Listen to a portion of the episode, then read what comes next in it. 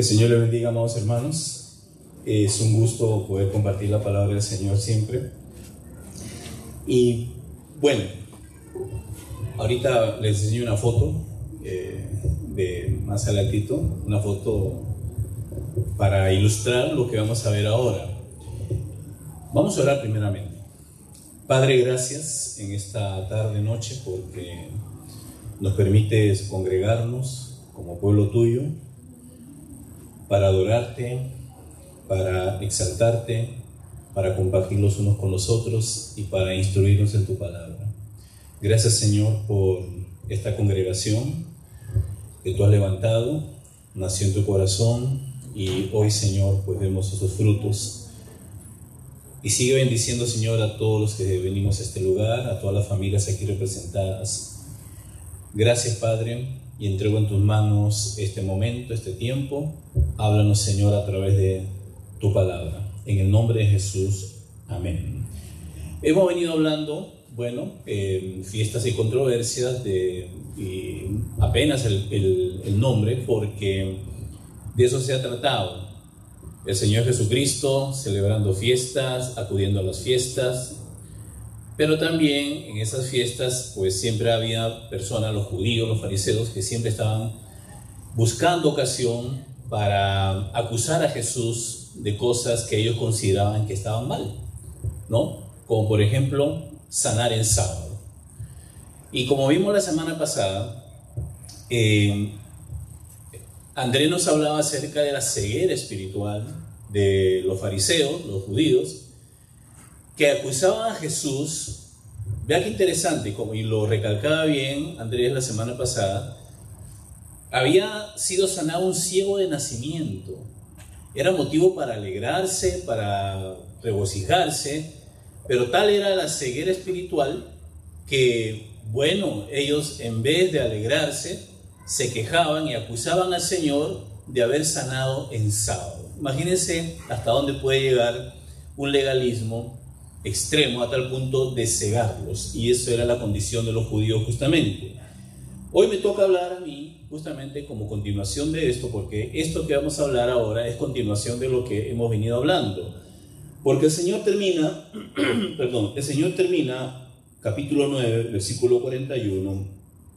Bueno, termina desde el 35 al 41 con la expulsión del ciego sanado de la comunidad, de la sinagoga. Y al expulsarse a una persona de la sinagoga, no solamente lo expulsaban de ella misma, sino también de la sociedad prácticamente, ¿no? Venía a ser como un leproso prácticamente. Y Jesús, más bien, cuando lo encuentra, voy a leer, recordar, recordar esto, 9:35, oyó Jesús que lo habían expulsado y hallándolo dijo, ¿crees tú en el Hijo de Dios? Respondió él y dijo, ¿quién es, Señor, para que crea en él? Le dijo Jesús, pues lo has visto, el que habla contigo, ese es. Y él dijo, creo, Señor, y lo adoró. Gracias, Alejandra. Aquí está bien. Perdón. Dijo Jesús, para juicio he venido yo a este mundo, para que los que no vean vean y los que ven sean cegados. Entonces algunos de los fariseos que estaban con él, al oír esto, le dijeron, ¿acaso también nosotros somos ciegos? Jesús les dijo, si fuerais ciegos no tendrían pecado, pero ahora porque decís, vemos, vuestro pecado permanece. Ahí termina el capítulo 9. Y el capítulo 10 que me toca a mí tratar este, hoy, del 1 al 18, va a continuar con esto. el Señor le va a contar esta parábola que después del 1 al 5 y del 7 en adelante va a explicarla y va a decir quién es quién en los elementos de esta parábola. Y leo para ustedes, capítulo 10, del 1 al 18. De cierto, de cierto digo, el que no entra por la puerta en el redil de las ovejas, sino que sube por otra parte, ese es ladrón y salteador. Pero el que entra por la puerta, el pastor de las ovejas, el pastor de las ovejas es. A este abre el portero y las ovejas oyen su voz y a sus ovejas llama por nombre y las saca. Y cuando ha sacado fuera todas las propias, va delante de ellas y las ovejas lo siguen porque conocen su voz. Pero al extraño no seguirán, sino que huirán de él porque no conocen la voz de los extraños.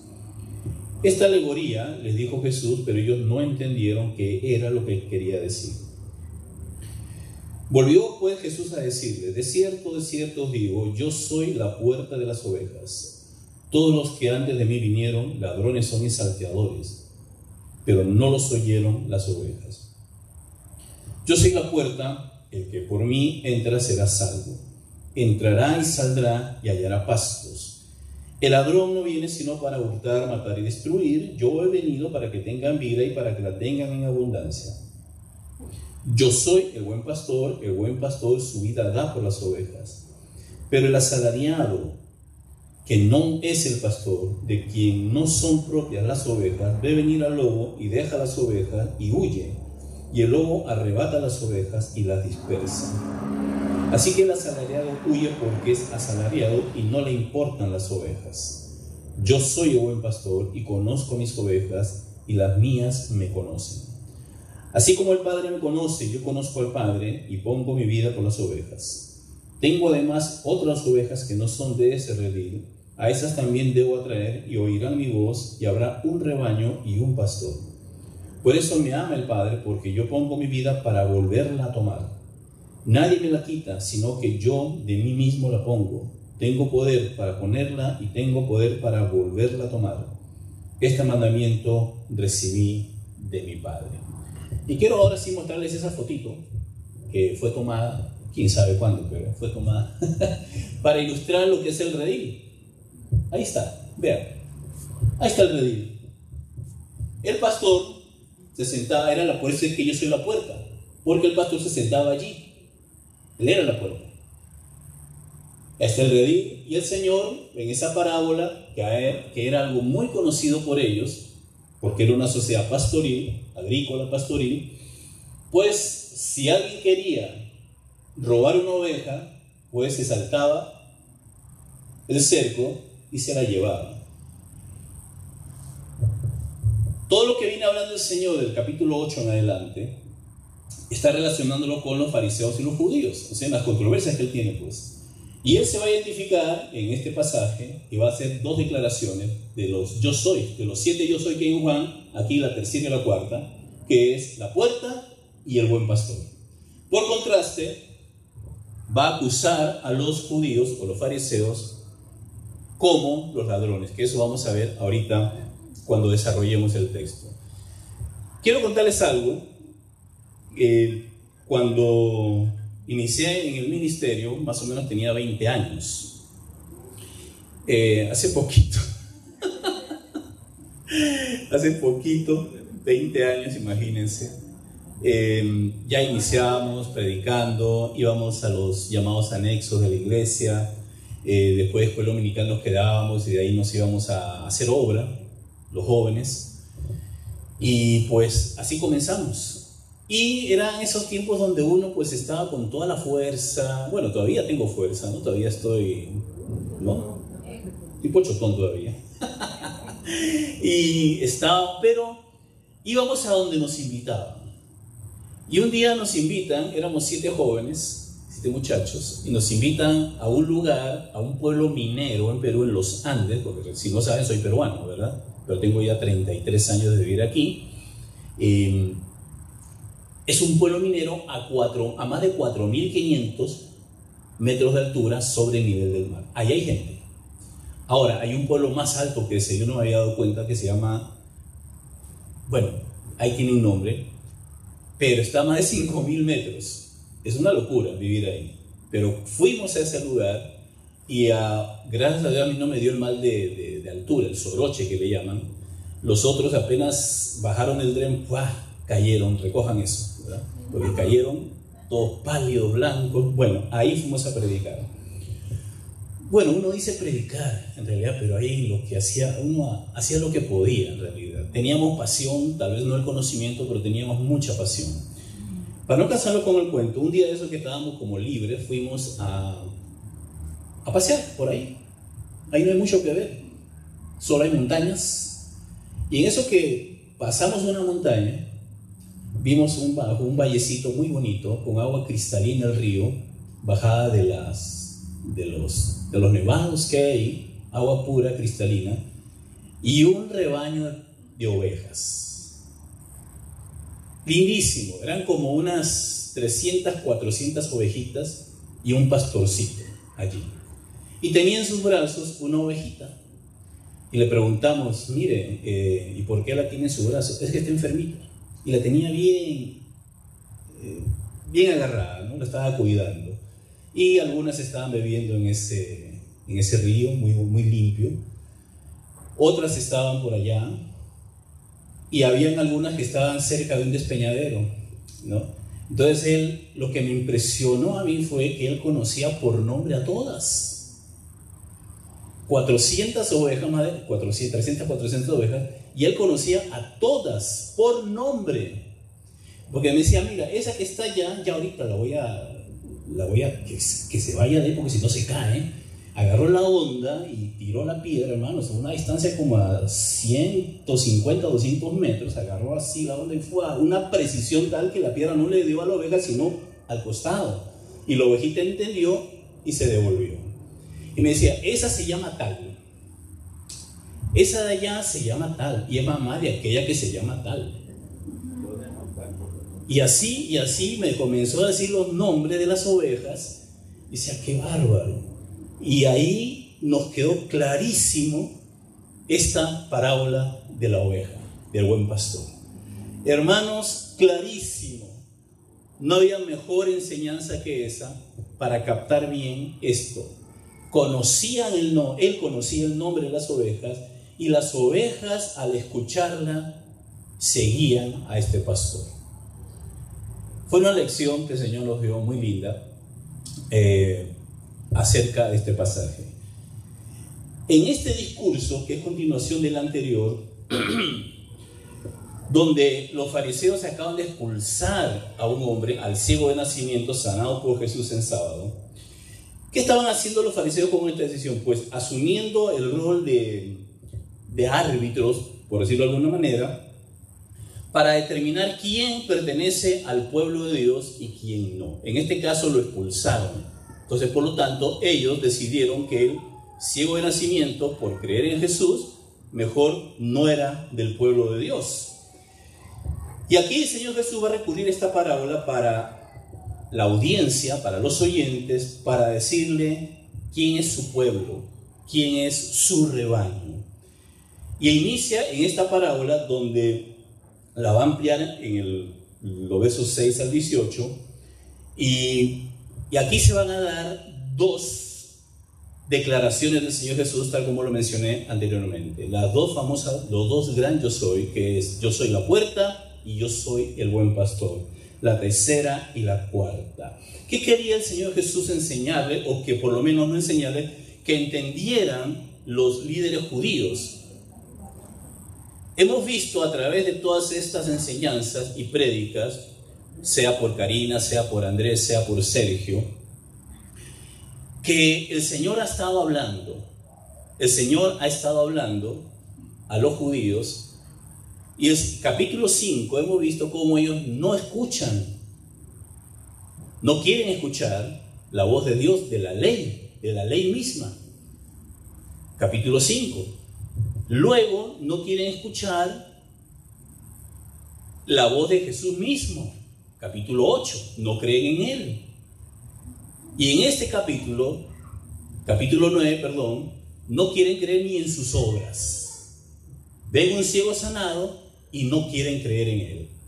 Por lo tanto, el Señor con esta parábola quería hacerles entender que esas ovejas que no escuchan su voz son ellos. Y la que escucha su voz es el ciego, a quienes ellos curiosamente, habían expulsado de la comunidad. Muy bien. Y aquí, aparte de eso, esta parábola contrasta al ladrón de las ovejas y al pastor. ¿En qué sentido? Bueno, en dos sentidos. Uno, el acceso a las ovejas y la relación con ellas. ¿Quién tiene acceso a las ovejas y quién tiene relación con ellas? El ladrón y el bandido se reconoce porque entra por encima, clandestinamente. En cambio, el pastor usa la puerta. El pastor entra legítimamente porque ahí están sus ovejas y ellas conocen su voz y lo siguen, contrariamente a los ladrones, que vamos a ver ahora, que cuando el pasaje de el ladrón no viene para matar, hurtar y destruir, no se refiere al diablo. no, no, ahí está hablando de estos, pero bueno, cuando yo solté el bombazo este lunes en una clase que estoy dando, el martes, perdón, los hermanos se quedaron, fue una clase en un, de, la Santa Madre Iglesia Asamblea de Dios, la única que salva, ¿verdad? Ahí di la clase y hermanos, para que lo di, todo el mundo peló las guayabas, ¿no? Dijo, ¿cómo, cómo? Sí, tuve que explicarles el contexto y esto y esto para decir, ven, en este contexto aquí no se aplica a, Satanás. Se le está diciendo a, a estos ladrones. ¿Quiénes son estos ladrones? Pues los fariseos, los judíos. Y agarraban su Biblia, se la pegaban así. bueno, ahí está. Y al final se me acerca el pastor de esa iglesia y me dice, varón, me dice, qué tremendo esto, yo no sabía eso. 40 años de pastorado. Qué tremendo, ¿verdad? Bueno, aquí el Señor, bueno, va a hacer dos declaraciones. La parábola en sí, ahora sí vamos a entrar al texto, del 1 al 5 el Señor, la parábola. Voy a reiterar y leer nuevamente. De cierto, de cierto digo, el que no entra por la puerta en el redil de las ovejas, sino que sube por otra parte, ese es ladrón y salteador. Estas dos palabras se usan en dos contextos también. Para hablar de Barrabás y para hablar acerca de la parábola, ¿se acuerdan del buen samaritano? Cuando es atacado por ladrones y bandidos. Bueno, esas son las mismas palabras. Pero el que entra por la puerta, el pastor de las ovejas es. A este abre el portero y las ovejas oyen su voz y a sus ovejas llama por nombre y las saca. Me acuerdo de este pastorcito allá en el Cerro de Pasco. Y cuando ha sacado fuera todas las propias, va delante de ellas y las ovejas lo siguen porque conocen su voz. Pero al extraño no seguirán, sino que huirán de él porque no conocen la voz de los extraños. Esta alegoría le dijo Jesús, pero ellos no entendieron qué era lo que les quería decir. Aquí el Señor, perdón, el evangelista Juan da los criterios para que las ovejas puedan distinguir, eh, distinguir entre los verdaderos y los falsos pastores, entre los dirigentes espirituales de los que pueden fiarse y aquellos a los que deben rehuir. Dichos criterios se reducen prácticamente a uno solo, el acceso que unos y otros tienen al rebaño y los motivos que lo justifican. El que no entra por la puerta, o sea, como acabamos de ver en la imagen, en el redil de las ovejas, sino por cualquier, cualquier otra parte, se salta, se brinca la baranda, es ladrón y salteador. Que el Señor quería que, que ellos se identificaran con eso. En cambio, dice, nunca siguen a un extraño, por el contrario, huyen de él porque su voz les resulta desconocida. Y hoy hice la prueba, eh, digamos, en esa, esa, vez que nosotros estuvimos ahí, porque nos decía, ¿cómo se llama aquel? Entonces nosotros, eh, se llama tal, digamos Rosita. Ahí se llama Rosita aquí, ¿verdad? Bueno, Rosita. No, bueno. Entonces nosotros, Rosita, Rosita, como si nada, seguía para allá, seguía para allá. Cuando él la llama, Rosita, en el acento de allá, hermanos, inmediatamente la ovejita se paró y dio la vuelta. Yo, yo dije, no, no, qué tremendo esto, increíble. Y es cierto, las ovejas reconocen la voz del pastor. En este caso, pues reconocen la voz de Jesús y esta es una clara identificación a los pastores dirigentes de esa época. O sea, esta es una acusación del Señor Jesús en contra de ellos. En otro evangelio, Mateo 10, antes de Mateo 10, el último versículo del 9, no me equivoco, el Señor Jesús, cuando vio al pueblo de Israel, dijo, ¿qué dijo el Señor Jesús? Que veía a la gente, al pueblo, como ovejas sin pastor. ¿Tenían pastores? Sí, porque pastores es una forma de decir los dirigentes del pueblo, tanto en el Antiguo como en el Nuevo Testamento. Habían pastores, habían dirigentes, pero no estaban haciendo su labor. Por eso que él decía que veía al pueblo como ovejas dispersas, sin pastor, que nadie las dirigía. Y aquí el Señor está identificando a esta gente con los ladrones y los salteadores y que Él es el pastor. Estos salteadores y ladrones, ¿qué hacen? Bueno, como hemos visto en, todos, en toda esta serie, buscan sus propios intereses y no los intereses del pueblo, no los intereses a quienes ellos deberían pastorear y dirigir. Y aquí es interesante notar, porque Juan pocas veces usa esto, pero eh, recurre a un lenguaje bastante duro, de grueso calibre, para calificar a estas personas.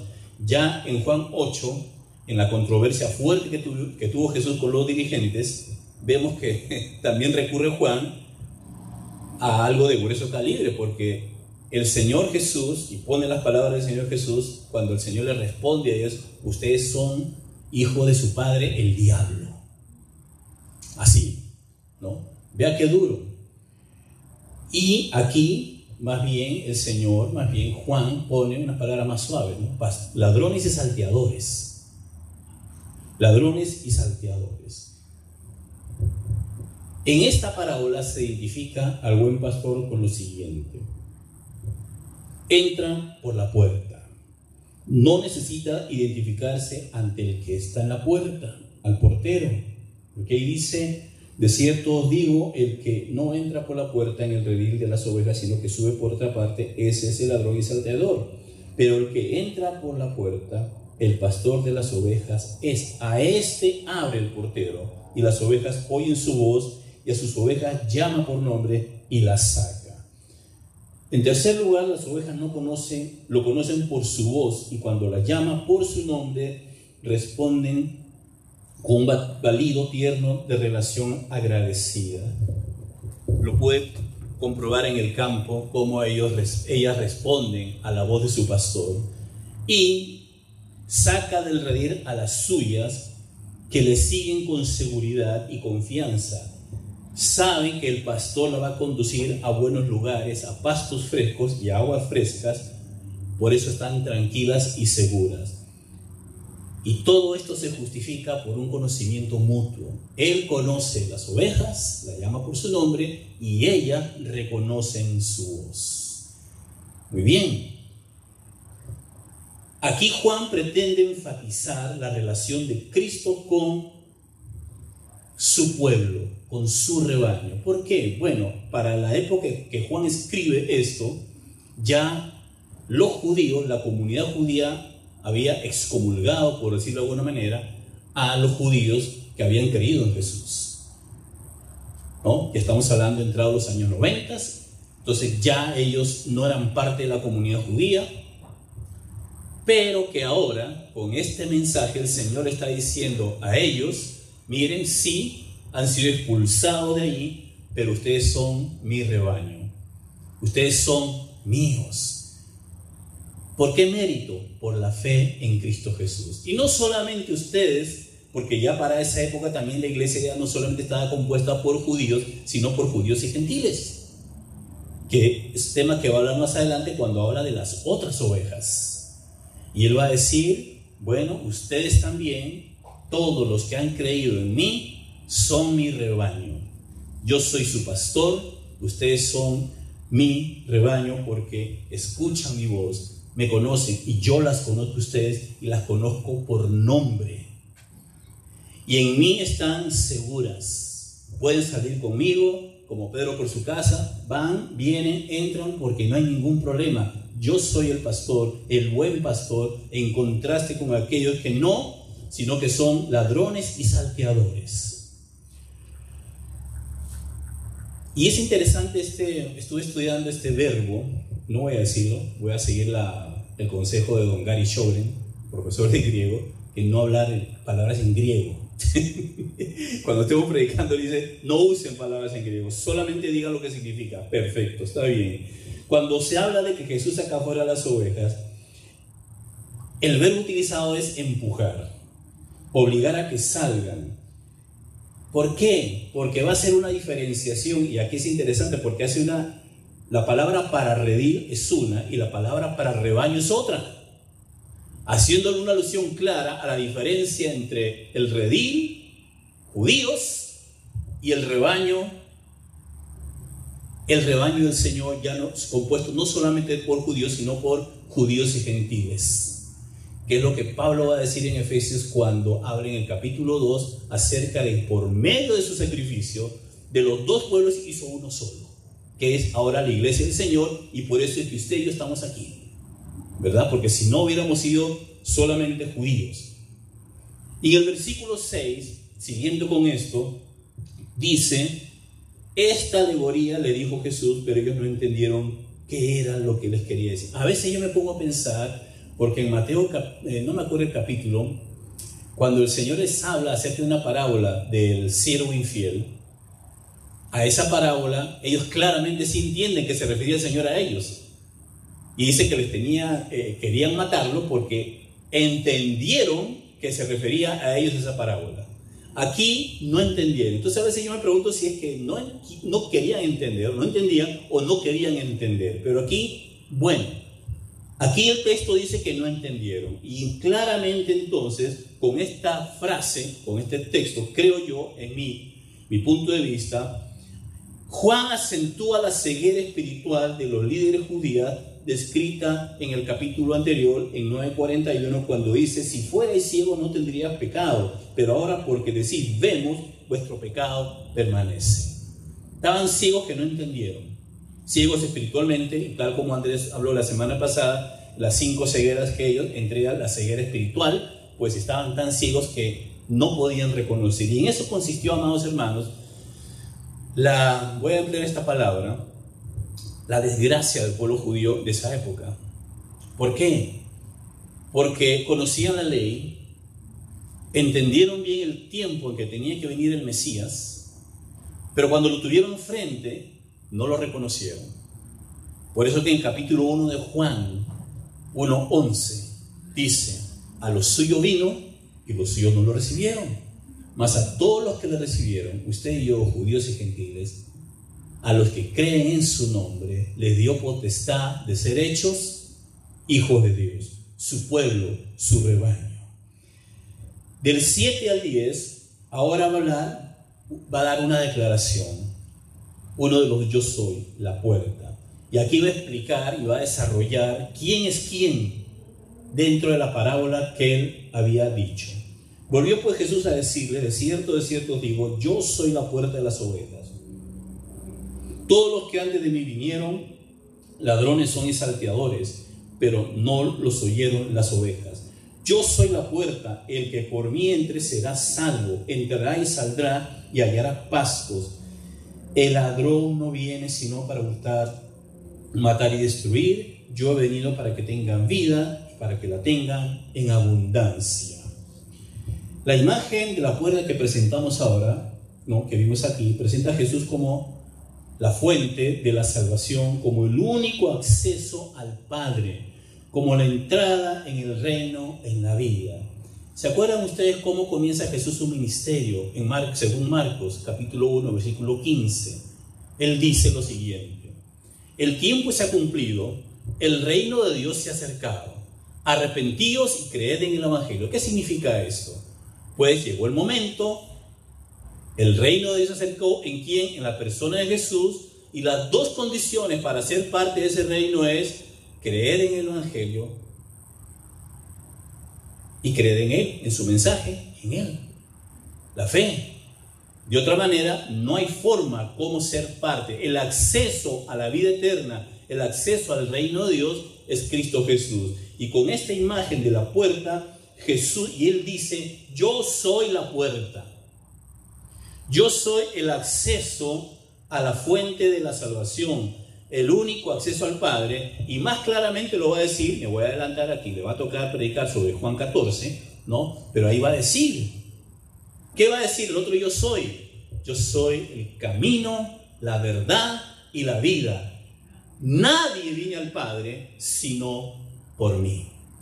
Esta es una declaración y aunque en el mundo actual la palabra, esta palabra no es bien vista o políticamente no es bien vista, esta declaración es exclusiva, no inclusiva.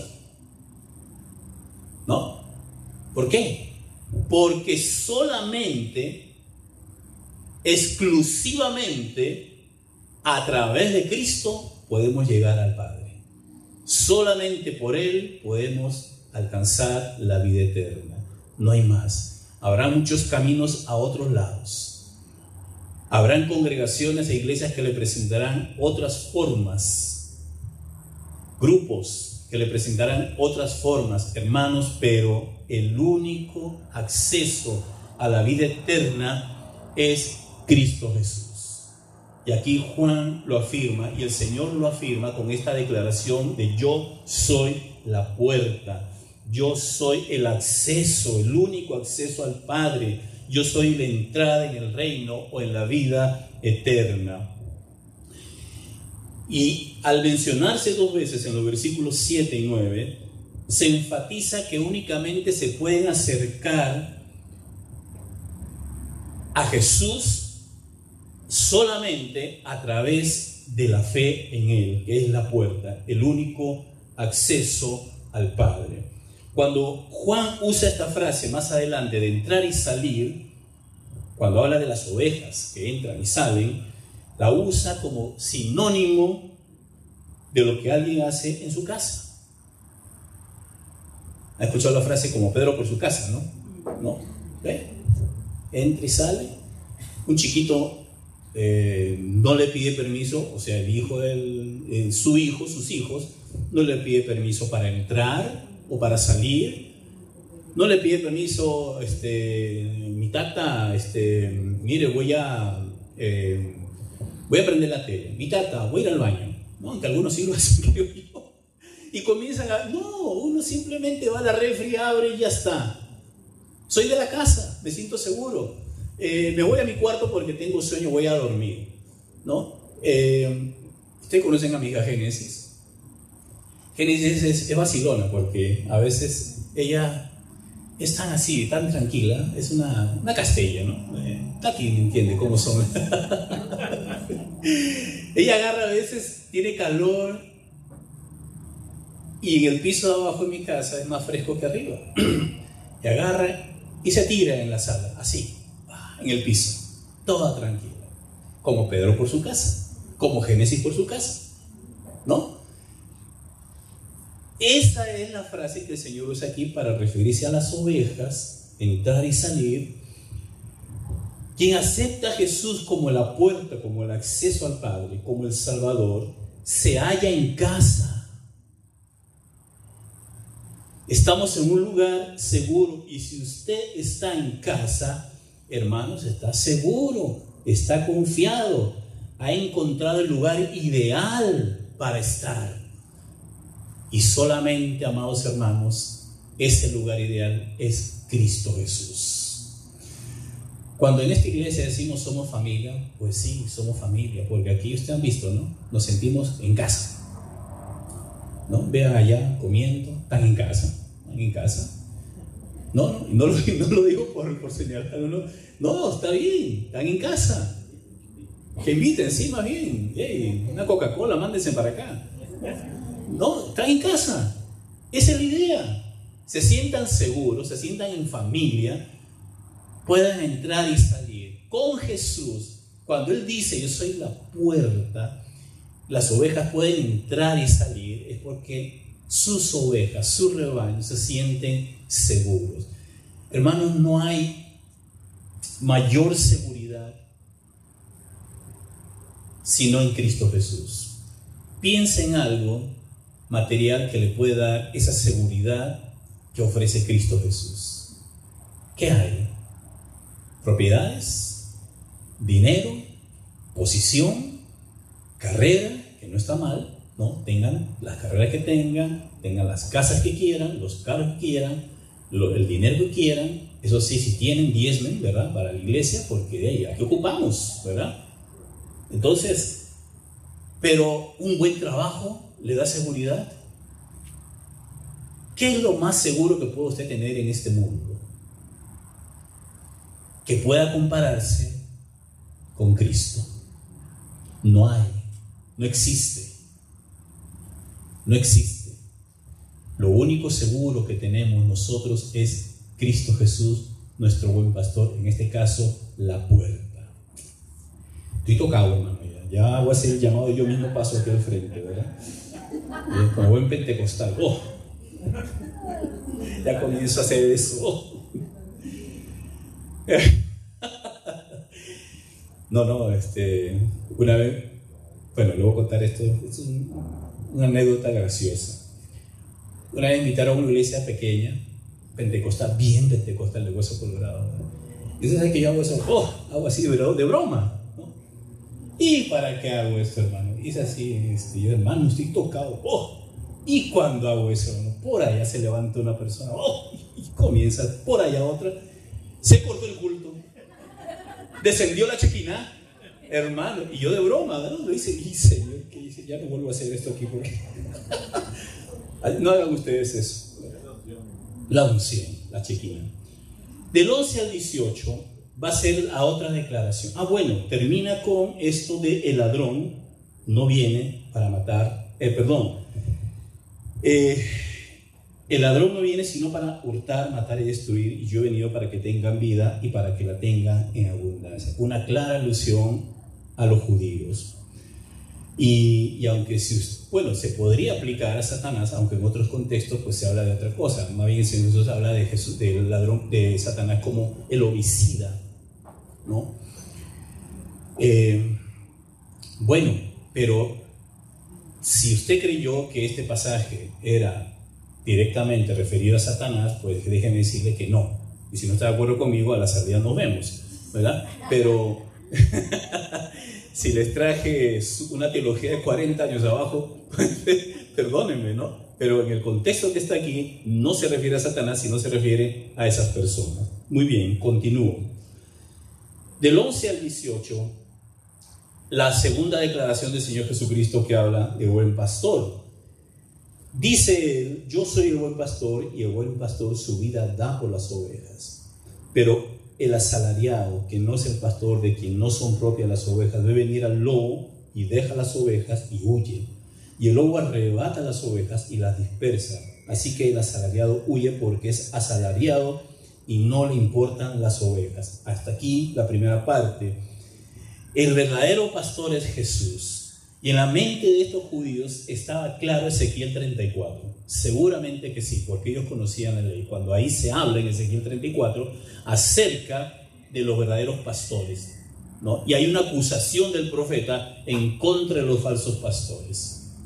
Y también cuando él dice, yo soy el buen pastor, ciertamente, me imagino yo, que en la mente de ellos estaba la imagen de Dios como el buen pastor del Antiguo Testamento. Tenemos varios pasajes de que a Dios se le considera como el pastor. Y el más famoso y que todos conocemos, ¿cuál es? Salmo 23. Punto para el, apóstol Horacio. Muy bien. A todo de chiquitillo, ¿no? Uno de los primeros salmos que uno eh, aprendió de memoria buen pastor. Entonces, en la mente de Dios estaba eso, Dios como buen pastor.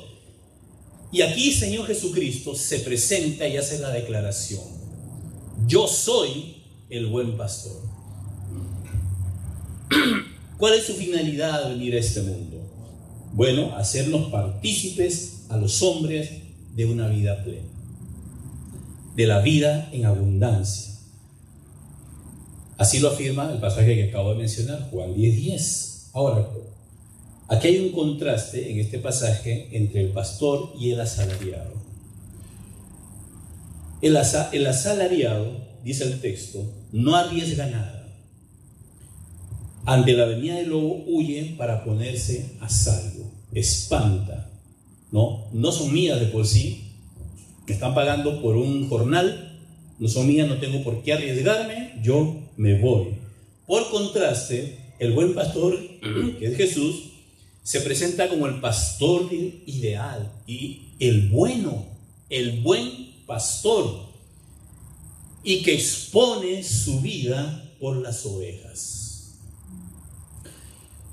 Poner la vida significa arriesgarla para defender a aquellos que están sometidos a un peligro mortal. Es jugarse la vida para liberar de la muerte a aquellos que están amenazados por ella. Y no es eso lo que hizo el Señor Jesucristo por nosotros. La iglesia a la cual está escribiendo, o los hermanos que están escuchando y leyendo, o escuchando mejor este, este Evangelio, tienen que entender, o sea, tienen que calar en el fondo de su ser, de que si es una verdad la que el Señor Jesús dijo. Pablo lo dice de otra manera, mas Dios muestra su amor para con nosotros, es que siendo aún pecadores, no siendo buenos, porque si estamos aquí no es porque somos cargas, no, estamos aquí porque por pura gracia y misericordia de Dios. Y él dice, mas Dios muestra su amor para con nosotros en que siendo aún pecadores, Cristo murió por nosotros. Cristo entregó su vida por nosotros, las ovejas, su rebaño. Por eso es que estamos aquí. A diferencia entonces de lo demás, de los asalariados, yo soy el buen pastor. Ellos son asalariados, no les interesan ustedes, les interesa su propio interés, pero a mí sí me interesan ustedes a tal punto que yo arriesgo mi vida y la pongo por ustedes. Es un mensaje tremendo, hermanos, porque en realidad, eh, en un mundo en que vivimos ahora, esto acentuarlo es, es una gran verdad que hay que acentuarla hoy. Es Jesús. ¿Quién es Dios para nosotros? ¿Quién es Jesús para nosotros? Hemos rebajado el concepto de Dios, el concepto de Jesús, hacerlo un Jesús más, empleando las palabras modernas actualmente, inclusivo. Sí, Jesús, Dios, Jesús es inclusivo. Juan 3, ya vimos Juan capítulo 3, el famoso pasaje Juan 3:16. Inclusivo en qué sentido? Porque de tal manera amó Dios al mundo. Ahí están todos. Ah, que envió a su Hijo unigénito. Y aquí viene lo inclusivo, lo exclusivo. Para que todo aquel que en Él cree no se pierda, sino que tenga vida eterna. Sí, Él ama a todos así como son, tal como mencionaba y cantaba y adoraba aquí este Cristian. Me aprendí su nombre, ¿verdad? Gloria a Dios, no es. Eh, hermanos, bueno, ya me perdí. Ok, sí, así como somos, así nos aceptó Él, nos incluyó por la fe en Cristo Jesús. Y aquí vamos a ver, la segunda mención del 14 al 18 dice, yo soy el buen pastor y conozco mis ovejas y la mía me conocen, así como el Padre me conoce y yo conozco al Padre y pongo mi vida por las ovejas. Tengo además otras ovejas que no son de este redil, a estas también debo atraer, a estas también debo atraer y oirán mi voz y habrá un rebaño y un pastor. Por eso me ama el Padre, porque yo pongo mi vida para volverla a tomar. Nadie me la quita, sino que yo doy de mí mismo, la pongo. Tengo poder para ponerla y luego, y tengo poder para volverla a tomar. Este mandamiento recibí de mi Padre. A diferencia de los otros evangelios y de Pablo inclusive, en donde se menciona que es el Espíritu que resucita a Jesús, aquí Jesús se presenta como que, que se autorresucita. ¿Y con qué fin? Bueno, simplemente, hermanos, para enfatizar que Jesús tiene poder sobre la muerte. Ella no lo domina. Él está por encima de ella. ¿Para provecho de quién? De las ovejas. Él pone su vida y la vuelve a tomar. Él entrega en favor de nosotros, de sus ovejas, de su rebaño. No está esclavizado o atado a la muerte, ni la muerte la domina, sino que Él siente, vamos a decirlo de esta manera, la alegría de la victoria por poner su vida y por volverla a tomar. Él ha vencido la muerte. Por eso me gusta mucho y no voy a poner estos pasajes de Pablo en capítulo 15 de, de 1 Corintios, cuando habla del poder de la resurrección, porque los corintios decían, Cristo sí resucita, pero nosotros no. Entonces Pablo desarrolla toda una teología para hablar de que sí, si Cristo resucitó, nosotros también. Y menciona al final cómo va a ser eso. Y que el postrer enemigo, el último enemigo es la muerte. ¿no? Y cómo Cristo, por medio de Cristo, si Él resucitó, nosotros también, porque Él venció la muerte. Pero este pasaje también nos habla de una relación interpersonal. Se trata de un conocimiento amoroso de elección, de compenetración, de confianza, de intimidad. Yo conozco mis ovejas, ellas me reconocen a mí, escuchan mi voz y me siguen. Y están seguras, pueden entrar y pueden salir. Y aquí él establece una cadena descendente. El Padre conoce al Hijo y este a los creyentes. Y a la inversa también, los creyentes al conocer al Hijo conocen al Padre. Así se establece entonces esa relación interpersonal de doble vía, profunda, estable, creciente y por otra parte inimaginable. Hermanos, esa es la relación que tiene el Señor con nosotros. Nos conoce. Y nosotros al conocer al Hijo conocemos al Padre. Y esto tiene implicaciones diversas.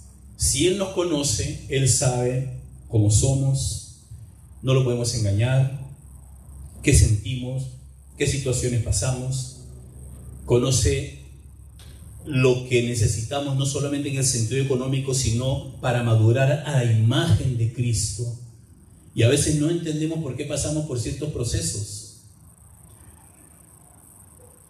No entendemos y el ser humano es tan impaciente y el ser humano a veces quisiera saber la razón del por qué está pasando lo que está pasando. Solo Dios lo sabe. Y aquí viene a mi mente Job. Job no sabía el diálogo que tenía Satanás con Dios arriba. Él simplemente, le, le pasó lo que le pasó. Y no sabía lo que estaba pasando arriba. Pero en medio de todo esto, Podemos nosotros, hermanos, estar seguros de que el Señor está presente con nosotros. Él nos conoce y sabe lo que necesitamos. Y si estamos pasando por un proceso a veces duro, difícil, Él sabe por qué. Porque hay algo que necesitamos y que aunque no nos guste, tenemos que pasar por ahí. Pero la gran noticia es que Él está con nosotros. Y podemos estar seguros. Voy a avanzar cuando habla de las otras ovejas. Aquí dice, versículo 16, tengo además otras ovejas que no son de este redil, a estas también debo atraer y oirán mi voz, y habrá un rebaño y un solo pastor. repito, ya para esta época, cuando Juan escribe esto, ya la iglesia, los, eh, los judíos habían excomulgado a los judíos creyentes y la iglesia ahora estaba compuesta de judíos y gentiles. A eso se refiere el Señor. El Señor está hablando aquí, nos pretende enseñar a ellos y a nosotros el valor universal de la obra de Cristo. Cristo no solamente, si bien es cierto, vino al pueblo judío primeramente, pero a partir de ahí, hermanos, su obra fue de alcance universal hasta el día de hoy. Por eso es que usted y yo estamos aquí gozando de ese privilegio de ser parte de ese rebaño, de ese pueblo de Dios. Él derribó, como dice el apóstol Pablo en Efesios capítulo 2, 15 y 16, Él derribó en su cuerpo esa barrera y en su cuerpo unió a unos y a otros para formar un solo pueblo. De tal manera que, como dice el apóstol Pablo en Gálatas, ya no hay judío ni gentil, ya no hay ni griego, no hay ni sabio, no hay mujer ni hombre, ni rico ni pobre, sino que todos son uno en Cristo Jesús. Esto es cuando el Señor habla acerca de, las otras ovejas. Y para ir terminando, quiero aplicar esto. Bueno, ¿qué aplicaciones hay? Aplicaciones cristológicas, ciertamente. Cristo como el buen pastor, como el pastor por excelencia, el pastor que ellos tenían en mente en el Antiguo Testamento, Dios como el pastor, Cristo encarnado, Dios encarnado, es el buen pastor. Él es el buen pastor. El Mesías que ellos esperaban, que iba a representar todo esto, lo tenían frente a él, pero ellos no creyeron en él, no creyeron en su obra, no creyeron en las palabras de él, por lo tanto, eh, tiene relevancia lo que dice el capítulo 9, versículo 37, 39. Para juicio he venido yo a este mundo para que los que no ven, vean, y los que ven, sean cegados. Y le pasó a ellos. Y le pasa a mucha gente ahora, hermanos. ¿No ha notado usted que cuando usted comparte el Evangelio, comparte la... No quieren. No quieren. Yo conocí personas que en sus hogares, en sus familias, el Señor hizo grandes cosas, milagros. Hablo milagros de sanidad, ciertamente. Vieron la mano de Dios, pero no querían nada con Dios, querían solo el beneficio. No querían con Dios. Dios se le manifestó, se glorificó en sanidades y en otras cosas, en provisión inclusive, pero no querían nada con Dios cegados porque aman más a este mundo que al Señor. Entonces Él se presenta como el pastor ideal, la promesa de Dios anunciada por Ezequiel de un pastor es Jesús, pero ellos lo rechazaron. Luego Jesús como el buen pastor compasivo, que ve a la gente, que le sigue como ovejas que no tienen pastor. Él es el pastor que ve por las ovejas. Y eso, hermanos, tiene implicaciones para nosotros que estamos en el ministerio, para nosotros los pastores. Y en alguna medida todos aquí estamos pastoreando, porque partiendo de su casa, usted, digamos, pastorea su, su familia, ¿no? Es el modelo a seguir como pastor. Que la gente vea en usted a Cristo, compasivo, bondadoso, que se sienta seguro, esa es la imagen que nos transmite el Señor Jesucristo y como ejemplo para nosotros. Y bueno, aplicaciones eclesiásticas o pastorales también. Porque hoy día, amados hermanos, vemos, si usamos el contraste que Jesús hace de ladrón y salteador como ejemplo para ver algunos que nos rodean, tiene relevancia porque si bien es cierto, hay muchos buenos pastores, hay muchos buenos mentores que uno tiene, que son pastores, y que aprende de ellos, y uno sigue aprendiendo, pero también está el otro lado. Y vemos cómo hay personas que por sus propios intereses están allí y no es tanto para servir al pueblo, sino para beneficiarse de ellos. Y es triste, hermanos, es triste, y uno conoce mucho de ellos, y em, yo creo que les he contado esto, porque una vez se me acercó, iniciando aquí en Costa Rica el ministerio, se me acercó alguien y me dice, mire, este Luque, me dice, esto de hacer iglesia es sencillo, me dice. Vean, agarramos aquí, agarramos allá, mercadeo aquí, imagen por acá. Te prometo que en tres meses esto está así a reventar. Y yo lo miré y yo me quedé dije, ¿está hablando en serio o, me está bromeando? Como si esto fuera un negocio. Y dije, eh, me quedé callado mejor para no decirle otra cosa. Y mejor dije, no, muchas gracias. Y me retiré. Eh, y otros, uno se entera de cada cosa al día de hoy que mejor no lo voy a mencionar, solamente decir, hermanos, para nosotros pastores y para el pueblo de Dios en general, Jesús viene a ser el ejemplo supremo de el pastor. Pedro nos presenta a Cristo como nuestro pastor y nuestro guardián, ahí en 1 Pedro capítulo 2, versículo 25. Y Él nos da el modelo a seguir de qué hacer y qué no hacer con el rebaño. Hermanos, como rebaño debemos estar seguros. Si somos el rebaño del Señor, lea, lea, lean, ahora le voy a dejar como tarea, Salmo 23 y aplíquese a usted. El Señor es mi pastor. Nada me faltará. Nada le va a faltar. Y todo lo que usted va a leer en Salmo 23, apliquémoslo a nosotros. Ese es Jesús, nuestro buen pastor. Y más que eso, porque Él dio su vida por nosotros. ¿Y qué más seguridad podemos tener nosotros que tener a Cristo Jesús como el pastor nuestro? estamos seguros en Él. Todo lo demás, si bien es cierto, ayuda y es bendición de Dios, como una buena posición, un buen trabajo, una carrera, una buena casa, una buena familia, etcétera, etcétera. Todo eso, gloria a Dios, que son bendiciones de Dios.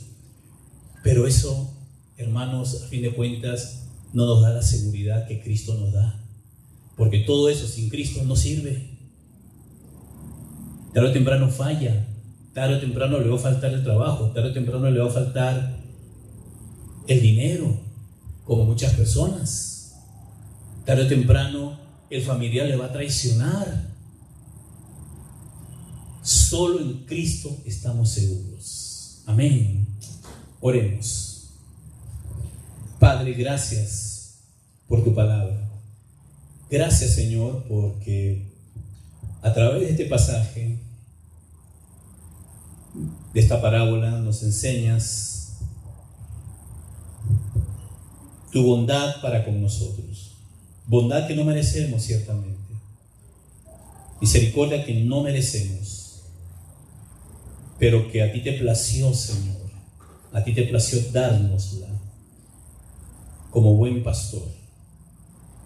Gracias, Señor, porque al ser parte de tu rebaño podemos estar seguros y tranquilos podemos que a pesar inclusive de las diferentes circunstancias que podemos pasar difíciles, tú estás con nosotros, nos estás pastoreando, nos estás cuidando, nos estás guiando, nos estás chineando, Señor, proveyéndonos, dándonos salud, dándonos fuerzas para continuar adelante con el día a día.